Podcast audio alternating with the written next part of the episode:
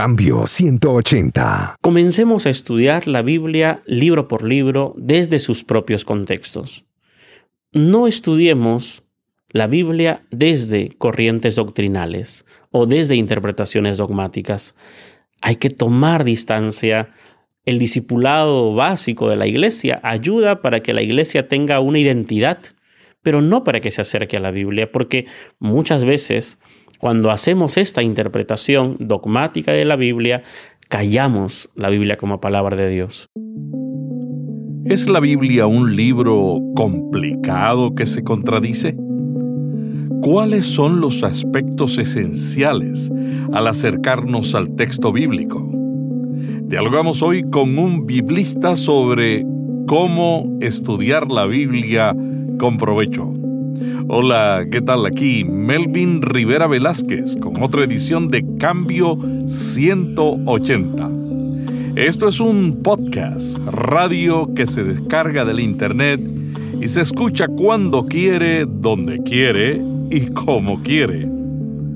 Póngase los audífonos y acompáñenos en esta experiencia que enriquecerá sus conocimientos.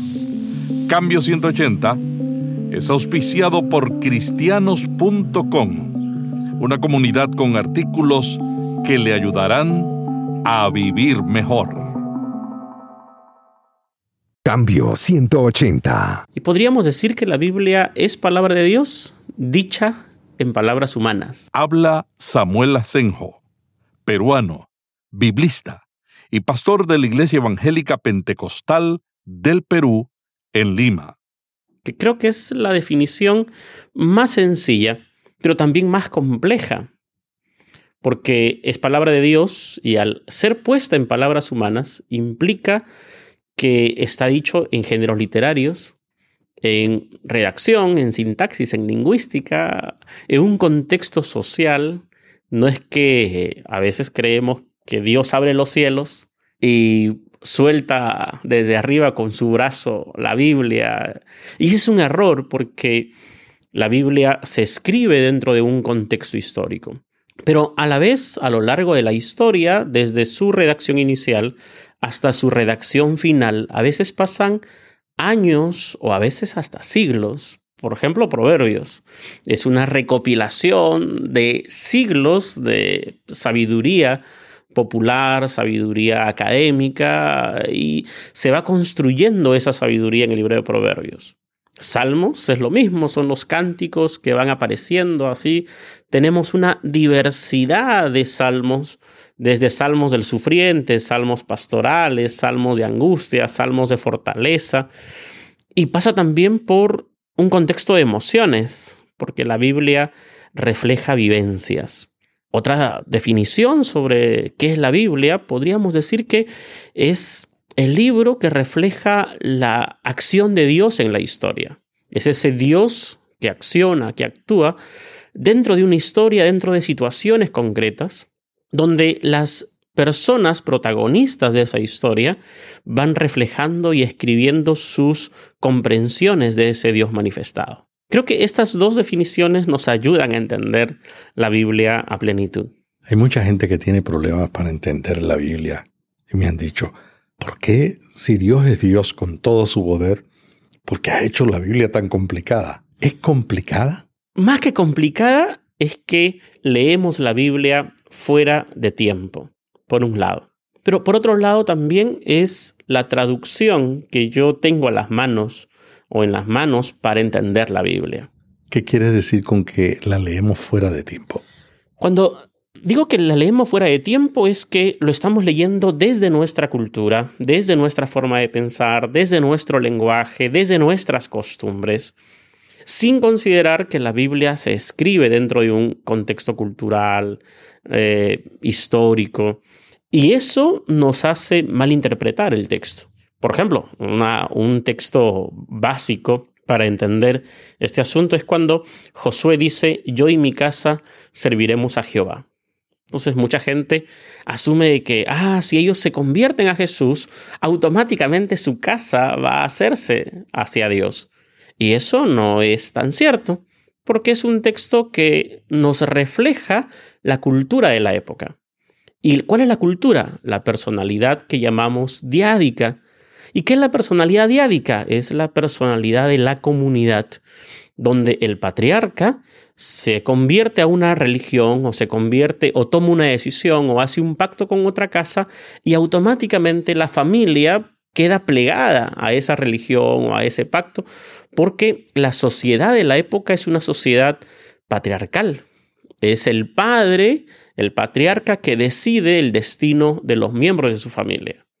Hoy no. Hoy tenemos una sociedad individualista, individual, llamándolo así más, más cotidianamente. Y no es el padre, no es mi papá que decide si yo me hago evangélico. No, soy yo quien decide serlo o no. Por tanto, este versículo que parece sencillo y que algunos lo asumen como una promesa, refleja una costumbre de la época. Y si alguien te dijera, el Nuevo Testamento protege y establece valores que protegen a la mujer. Sin embargo, el Antiguo Testamento nos habla de una cultura donde la mujer no aparentemente tiene el mismo valor. ¿Por qué si Dios sabía que la cultura estaba mala, permitió que la Biblia se escribiera dentro de ese contexto cultural?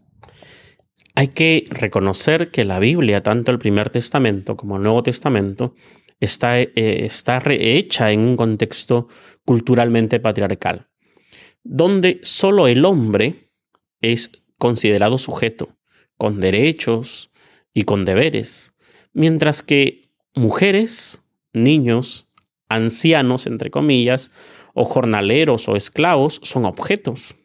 Pero la mujer tenía la peor parte, porque no solo era objeto, sino que era impura también, por su condición de mujer y relacionado esto más a la menstruación propiamente.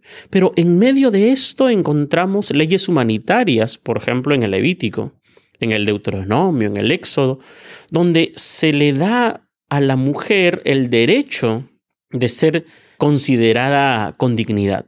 Tenemos así lideresas en el primer testamento.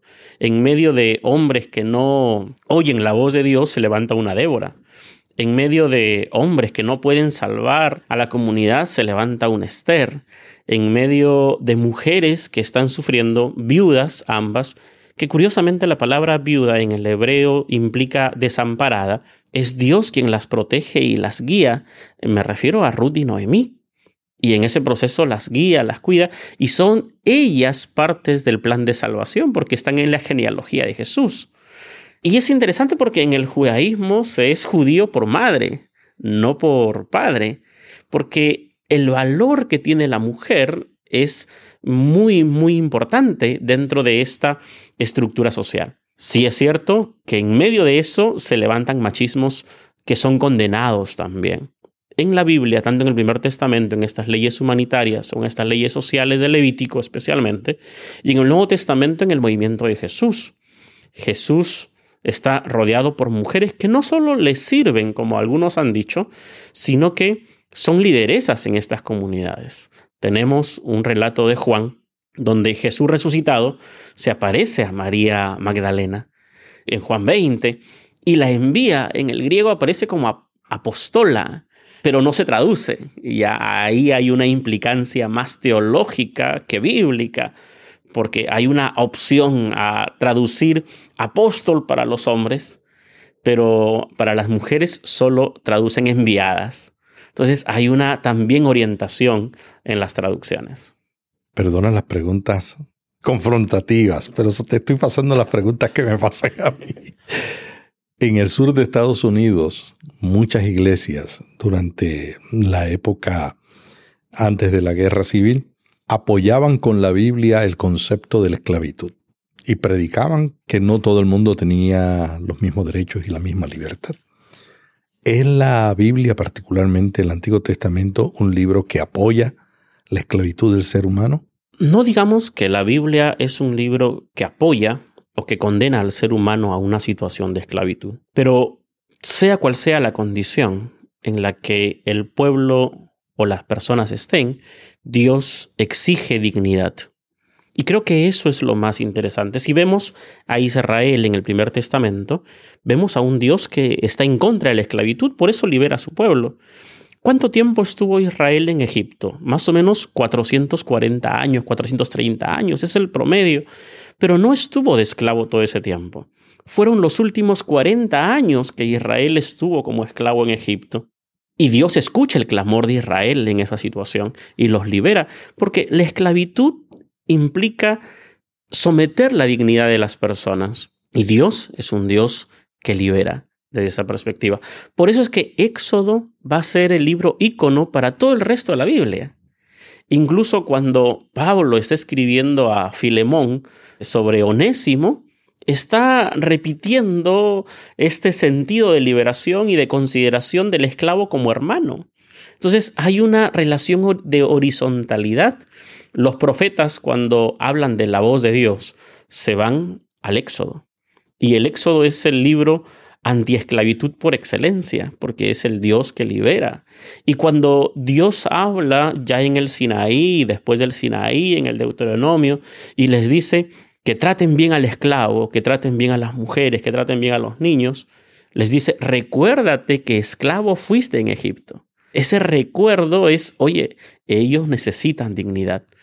Así se levanta el, el Shabbat, por ejemplo que el Shabbat en Éxodo 20 es el descanso para el hombre, pero en Deuteronomio 5 ya no solo incluye al hombre, al patriarca y a sus allegados, incluye a su esclavo, incluye a las mujeres, incluye a los niños, incluye al buey, incluye a todos.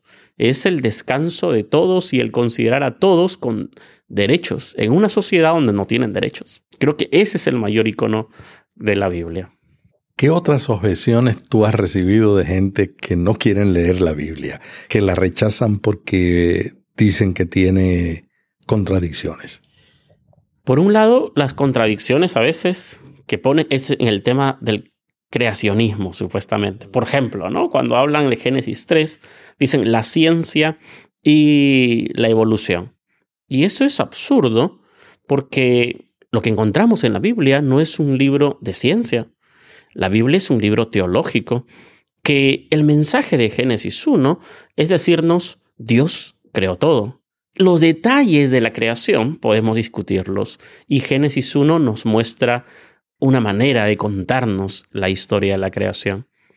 Podríamos hablar de una historia acompañada, podríamos hablar de una creación acompañada, podríamos hablar de un proceso también donde Dios en Génesis 1 se nos cuenta un relato primero, que dicho sea de paso, el orden en el que aparece, Génesis 1 se escribe después que Génesis 2, pero en el Génesis 2 tenemos un relato de la creación del ser humano en torno al resto de la creación, donde el ser humano no es puesto como jefe, sino como mayordomo, administrador.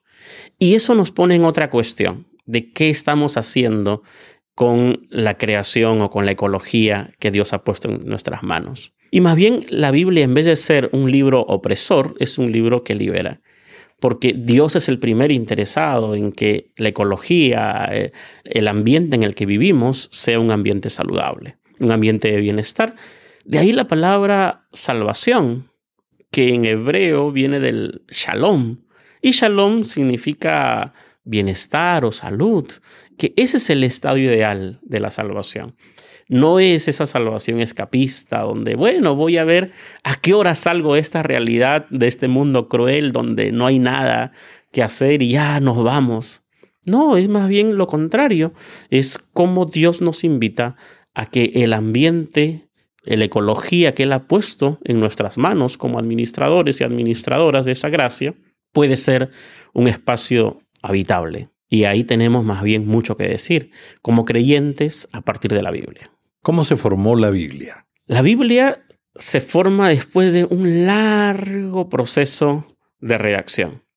No es que cada redactor o autor escribe el libro en una semana o en un año, sino que tenemos una redacción inicial y luego hay redacciones que se van haciendo en el proceso, hasta que llega un momento en que termina la redacción final y luego pasa, pasó el primer testamento a un proceso de debates para ver qué libros quedaban en el primer testamento y qué libros no.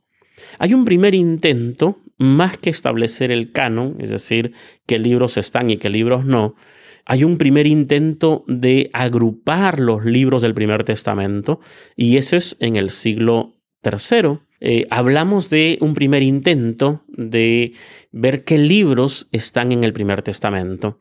Y tenemos la Septuaginta, siglo III antes de Cristo, donde se hace la primera traducción también de los textos del primer testamento al griego, al idioma griego, para los judíos de habla griega. Pero no es sino hasta el año 90 después de Cristo, en nuestra era, donde se define finalmente qué libros se incluyen en el canon, qué libros se establecen. Me refiero al primer testamento. Hablamos del concilio de Jamnia, que es el año 90 después de Cristo. Y luego viene otro concilio donde se da el debate de si sí o no, y es el concilio de Alejandría, año 200. Ese es en el caso del primer testamento, y ahí queda cerrado el debate del primer testamento. Pero el Nuevo Testamento pasa por un proceso muy similar se comienza a escribir el primer libro del Nuevo Testamento, que es Primero Tesalonicenses, año, a fines del año 60, principios del 61, y no se termina de escribir, de acuerdo a, algunos eruditos. La tradición dice a finales del 100, pero algunos eruditos de ciencias bíblicas alargan un poquito más ese periodo y hablan del año 150, 130 aproximadamente, que se cierra la redacción de los libros. Y no se define el canon sino hasta mucho después, siglo IV, comienza con el concilio de Nicea, sigue Constantinopla y incluso hasta Vaticano II se fue discutiendo algunos libros. Lutero mismo no aceptaba ni Santiago ni Apocalipsis como parte del canon del Nuevo Testamento. Eso nos dice que el debate fue largo y fue muy complicado porque hay libros que ni siquiera, incluso hoy aceptados, entendidos que son parte de la Biblia, los leemos o los predicamos. Habría que preguntar quién predica sobre Judas en su iglesia, ¿no es cierto?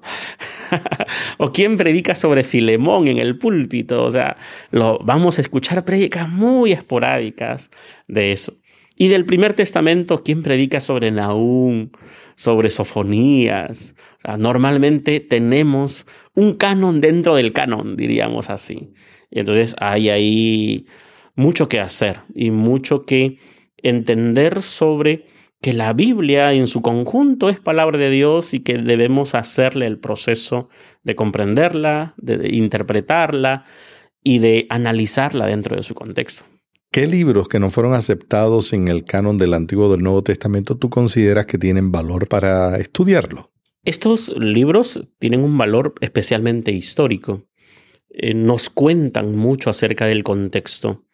Por ejemplo, lo que como cristianos evangélicos consideramos que no son libros inspirados a los que se llama deuterocanónicos en el mundo católico, es porque nosotros como evangélicos aceptamos el canon de Jamnia, que tiene 39 libros, mientras que el catolicismo, la Iglesia Católica, acepta el canon de Alejandría, que tiene los 39 más 7 libros y 5 entre capítulos y porciones añadidas.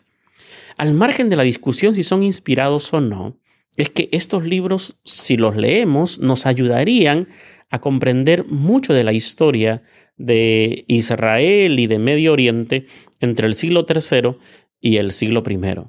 Entonces, como referencia histórica, hay que leerlos. Eso es para dar una aproximación de los libros que ya los tenemos entre nosotros.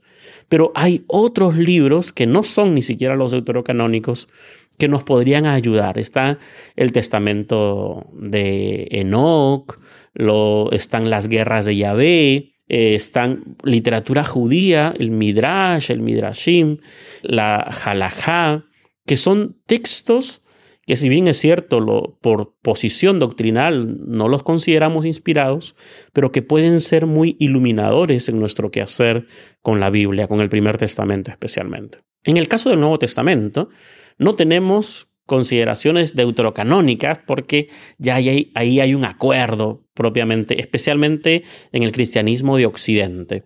En el cristianismo de Oriente sí hay otros libros que se van considerando como inspirados también. Está especialmente en los evangelios, los evangelios de Judas, los evangelios, el evangelio de Tomás, el evangelio de Pablo, los hechos de Pablo, el apocalipsis de Pedro, el apocalipsis, que si bien es cierto, para nosotros no son inspirados, pero pasa por la misma lógica. Si los leemos, vamos a poder entender los cristianismos que están enfrentados y los debates que surgen a lo largo de, los primeros 400 años del cristianismo, antes de ser la religión oficial. ¿Por qué tenemos tantos problemas para estudiar la Biblia y entenderla con el mismo propósito que los autores originales querían tener para comunicar? Primero es que asumimos que la Biblia no tiene un contexto histórico. Y creo que esa es la primera dificultad. La segunda dificultad es que no vemos a la Biblia dentro de los géneros literarios, sino que cada vez que la leemos, la interpretamos como un hecho histórico, toda la Biblia, desde Génesis hasta Apocalipsis, y no nos fijamos en que en la Biblia hay parábolas, en la Biblia hay metáforas, hay refranes, hay cánticos, hay narraciones, hay novelas, hay en algunos casos fábulas también. Cuando no hacemos esa diferenciación, ya tenemos dificultades en la interpretación. Entonces, la primera tarea del creyente que quiera acercarse a la Biblia debe preguntarse qué cosa es lo que estoy leyendo, cuál es el género literario que tengo al frente, y claro, uno diría, yo no he llevado eso en el, en el colegio, así que era malo en literatura. Pero si queremos leer la Biblia y aprenderla, debemos hacer un esfuerzo mínimo de entender qué género literario estoy leyendo. No es lo mismo leer una parábola que leer una metáfora. No es lo mismo leer una narración histórica que una novela. Si bien es cierto, el, propósito puede ser el mismo, pero el mensaje o la manera como se comunica no es la misma. Y eso hace la diferencia. No es lo mismo leer un texto profético de los profetas que leer literatura apocalíptica. Son enfoques diferentes, son perspectivas diferentes y ahí hay que tener cuidado. Lo segundo es entender las palabras claves. Y normalmente cometemos un error grave. Siempre que encuentro una palabra, voy al diccionario para ver la etimología y ver el concepto. Y ahí surge una pregunta. Si el autor del libro, cuando estaba escribiendo ese libro, estaba pensando en el diccionario o estaba pensando en la etimología. Y la respuesta es no. El que escribe no está pensando, ah, esto en el diccionario significa tal cosa, así que por esa razón voy a tomar esta palabra y la voy a colocar aquí. No, no. Uno usa las palabras de acuerdo al uso cotidiano que le da dentro de su región, de su contexto. Entonces, de ahí la importancia de estudiar palabras. Es válido saber la etimología, es válido saber el concepto en el diccionario, pero no ayuda de mucho no es de mucha ayuda, porque lo más importante no es qué significa en el diccionario, es cómo está usando ese término el autor en este texto. De ahí que no es lo mismo hablar de salvación en los evangelios, solo en los evangelios, no es lo mismo hablar de salvación en Lucas, en Juan, en Marcos o en Mateo. El concepto va a ir cambiando. Cuando Jesús dice tu fe te ha sanado, ese mismo término sanado puede traducirse tu fe te ha salvado, porque no es el sentido de salvado eterno, sino restaurado. Tu fe te ha restaurado, tu fe te ha devuelto el bienestar. Entonces vamos cambiando, de ahí la importancia de estudiar términos. Y no solo términos, preposiciones, conjunciones, que nos van a ir abriendo el panorama en la comprensión de la Biblia. Palabras claves.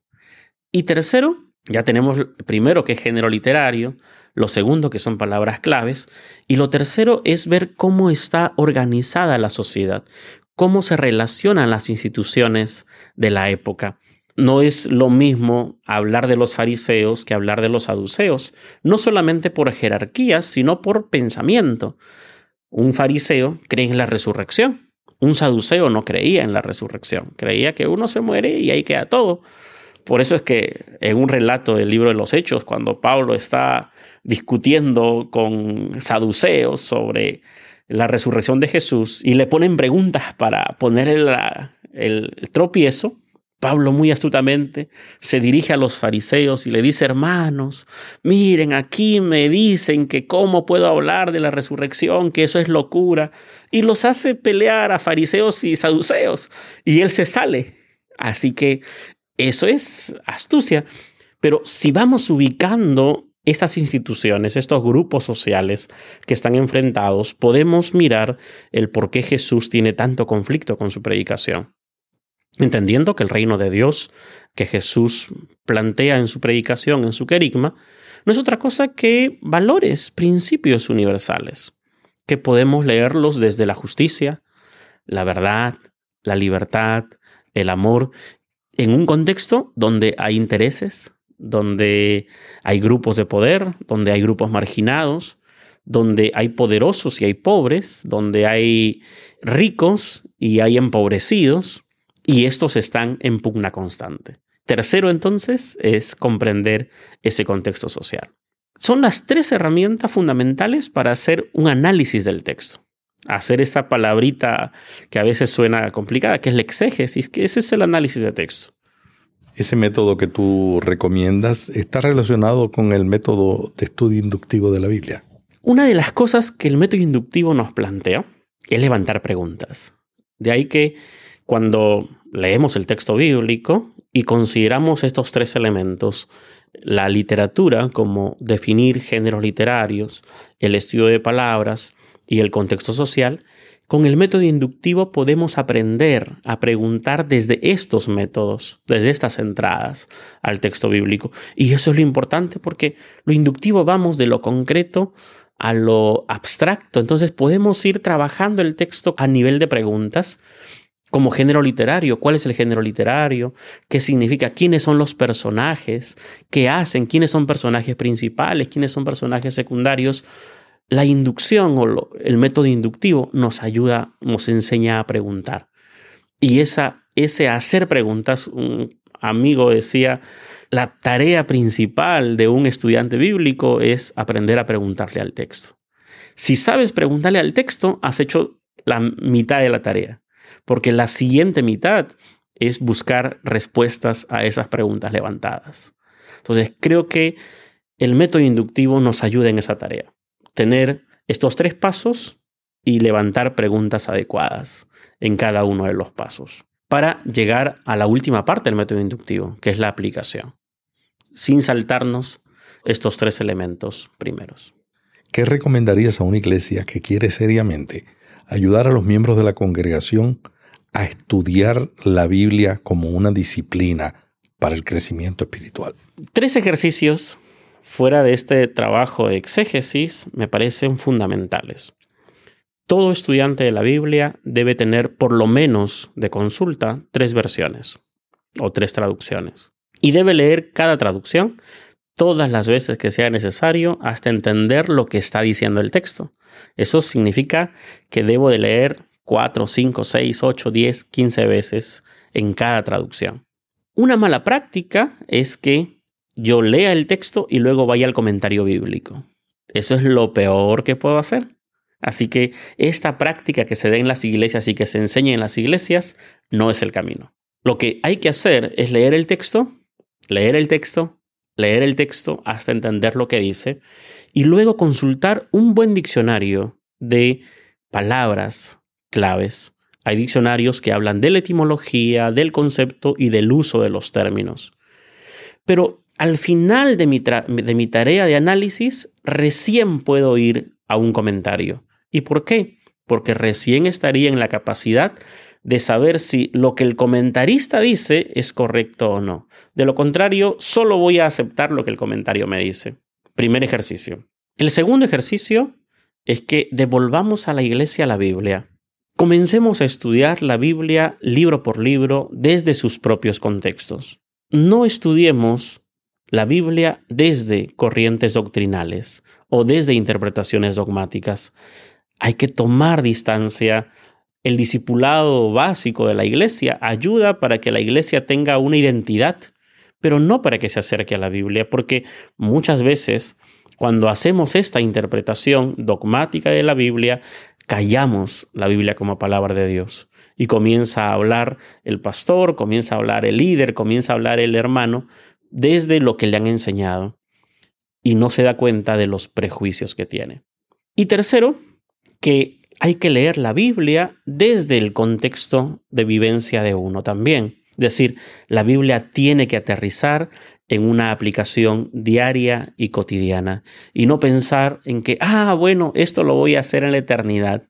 No, la Biblia tiene que responder a esos problemas sociales, ciudadanos y personales. Y ahí va a ser palabra de Dios. Creo que ese sería el mejor consejo para la iglesia de mi parte. Samuel, muchas gracias por esta interesante entrevista sobre la Biblia, sobre los métodos y principios para estudiarla. ¿Algo más que quieras añadir al terminar esta entrevista? Recordemos que la Biblia a lo largo de la historia de la iglesia protestante, evangélica, ha sido el centro de su quehacer. Pero en estos últimos años vemos que la Biblia ha perdido ese centro. La predicación ha sido reemplazada por cánticos, por eh, otras expresiones. Volvamos a darle a la Biblia su centro. Volvamos a dejar que la Biblia nos hable y sigamos estas pautas para que la Biblia siga siendo palabra de Dios para todos los tiempos. Muchas gracias a Samuel Asenjo biblista peruano residente en Lima, Perú, conferenciante de muchos talleres sobre métodos de estudio de la Biblia en la sociedad bíblica peruana. La semana que viene tendremos a otro líder distinguido conversando con nosotros sobre temas de interés para los pastores y los líderes de las iglesias. Hasta aquí Cambio 180. Si este podcast le gustó, Vaya a iTunes y suscríbase para recibirlo automáticamente lo publiquemos. También déjenos ahí una valorización y comentario. Para más artículos sobre estos temas, visite cambio180.com. Cambio 180.